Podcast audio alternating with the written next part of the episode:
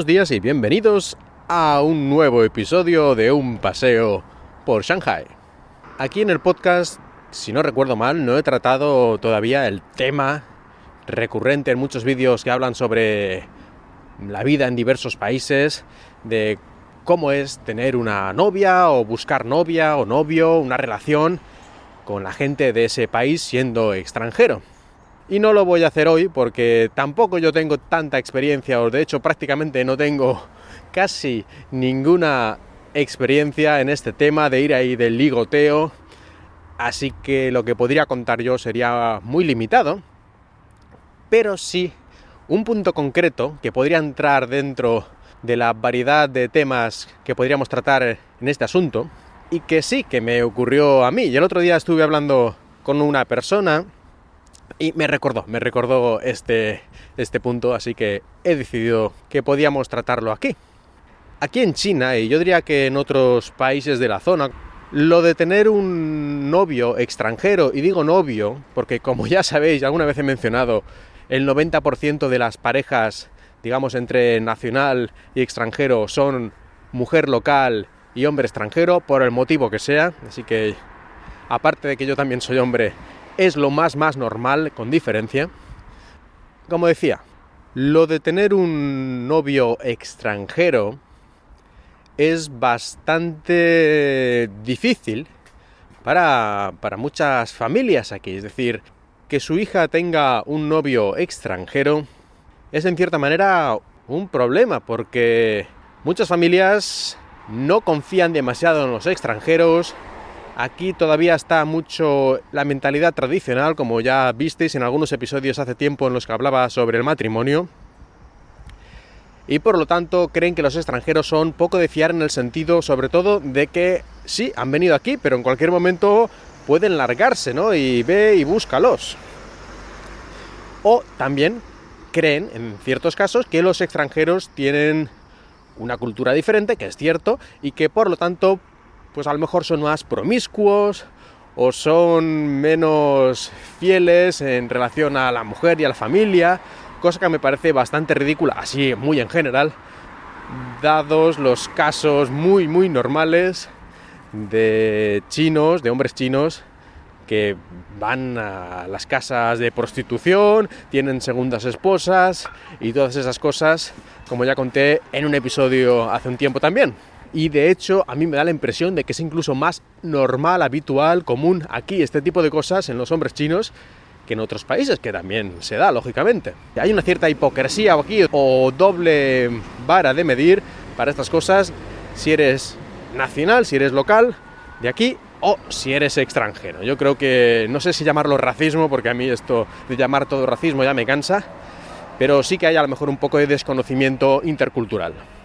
Sea como sea, es cierto que no solo por ser extranjero ya te miran un poco con recelo y que la mayoría de las familias preferirían que su hija se case con alguien de aquí, que en cierta manera también es comprensible, porque siempre es más fácil, de todos los puntos de vista, digamos, prácticos, de papeleos y cosas de esas, que se case con alguien de aquí y de comunicación, que puedan hablar entre las familias y todo eso, pues es mucho más fácil, mucho más práctico si se casan con alguien de aquí. Así que también tiene una cierta parte lógica, razonable y que es totalmente comprensible.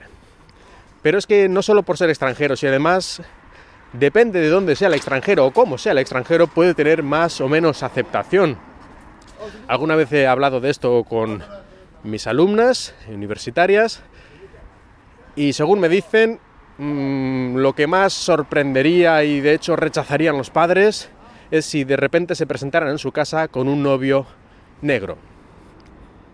Esto sí, suena bastante racista y tal vez en cierta manera lo sea, pero yo creo que también es que en China hay muy pocos, muy pocos eh, negros. En general hay muy pocos extranjeros, excepto en las grandes ciudades. Relativamente la sociedad china es muy homogénea desde el punto de vista étnico, como queráis llamarlo, aunque hay muchas variaciones, ¿no? Ciertamente. Pero bueno, digamos que así a simple vista destacan mucho más un negro, ¿no? Es algo que les llama muchísimo más la atención y si va una persona negra va a pequeños pueblos, en las montañas, en las provincias no tan, digamos, de primer nivel, sobre todo los niños, los van a mirar así como con sorpresa, ¿no? A pesar de que hay televisión, hay internet y los han visto, pero en persona a lo mejor no los han visto nunca todavía y les llama mucho la atención. No sé, es como si vieras tú una persona a lo mejor de dos metros y medio de alto, ¿no? Que dirías, ¡guau! ¿Por qué? Pues simplemente porque no has visto una nunca en tu vida. Pues algo así, ¿no? Tampoco creo yo que haya nada, nada más. Pues bueno, la cuestión es que mis alumnas me confirman que sí, que eso sería lo peor, que sus padres esto les sentaría como un tiro en prácticamente todos los casos, que no les darían su bendición, que les dirían inmediatamente que dejaran a este, a este hombre, que se dejaran de tonterías, etcétera, etcétera. Bueno, ya hablé también de esto una vez sobre el control que tienen las familias sobre los novios y sobre con quién se tienen que casar, tanto hombres como mujeres, pero especialmente las mujeres. Y por todo esto, por esta especie de reticencia generalizada a los novios extranjeros, y ya no te digo si es algo de casarse, aunque aquí esto está muy relacionado. Aquí lo de tener novios así para tontear y ya está, pues no está muy bien visto, aunque lógicamente pues se hace también, supongo. Pero las relaciones tienden a ser más hacia lo serio, hacia lo estable, que simplemente, uy, pues vamos a estar unos meses juntos a ver qué pasa y luego pues adiós y gracias, ¿no? Aquí cuando ya una mujer china, una chica china quiere ser tu novia, en cierta manera ya está pensando en el matrimonio. No digo que sea siempre así, pero es mucho más habitual de lo que es en España. Que en España cuando tú tienes un novio o una novia, no piensas en el matrimonio, eso pues si viene ya vendrá, pero no es la idea que tú tienes en mente, aquí yo creo que en general es al revés. Cuando ya quieren tener una relación, te presentan a sus padres y ese tipo de cosas, eso va enfocado al matrimonio. Ojito, ojito así, si empezáis una relación con una china, tenedlo en cuenta para que no haya aquí equívocos, para que nadie luego salga muy mal de esta relación. Y ya por fin voy llegando a lo que realmente quería contar. Y que es lo que también me ocurrió a mí durante un tiempo.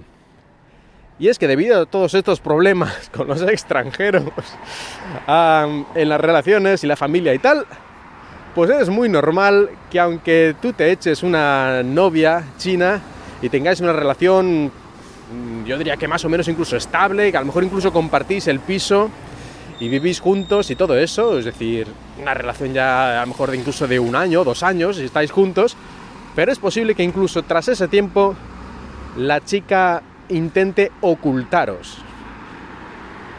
Que no le hable a nadie del trabajo de que tiene un novio extranjero.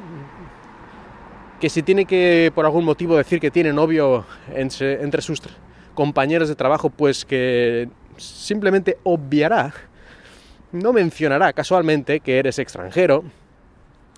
Y por supuesto no les va a hablar de ti a sus padres. Hasta el momento en el que decida que, sí, que eh, quiere casarse contigo, que esto ya hay que llevarlo al siguiente nivel, y en ese momento sí que te va a decir lo de quiero que la semana que viene vengas a casa a conocer a mis padres. Esta frase sería la que te indica que se quiere casar contigo, básicamente. Sería lo más cercano que va a hacer una mujer china a proponerte matrimonio. Básicamente sería el equivalente.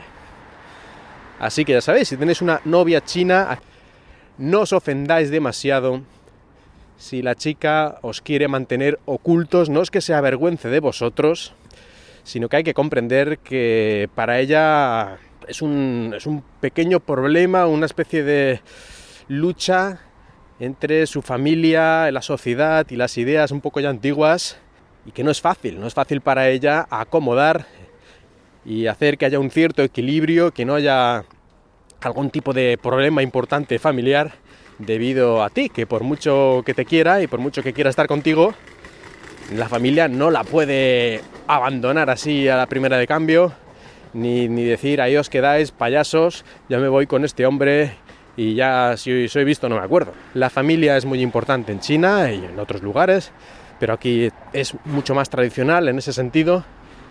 Y si tiene que elegir entre la familia y vosotros, elegiría la familia, así que no os ofendáis por esta ocultación vuestra, que a veces incluso a lo mejor por la calle os diga eso de haz como que no me conoces, que he visto allí eh, una compañera de trabajo allá al fondo, cosas así.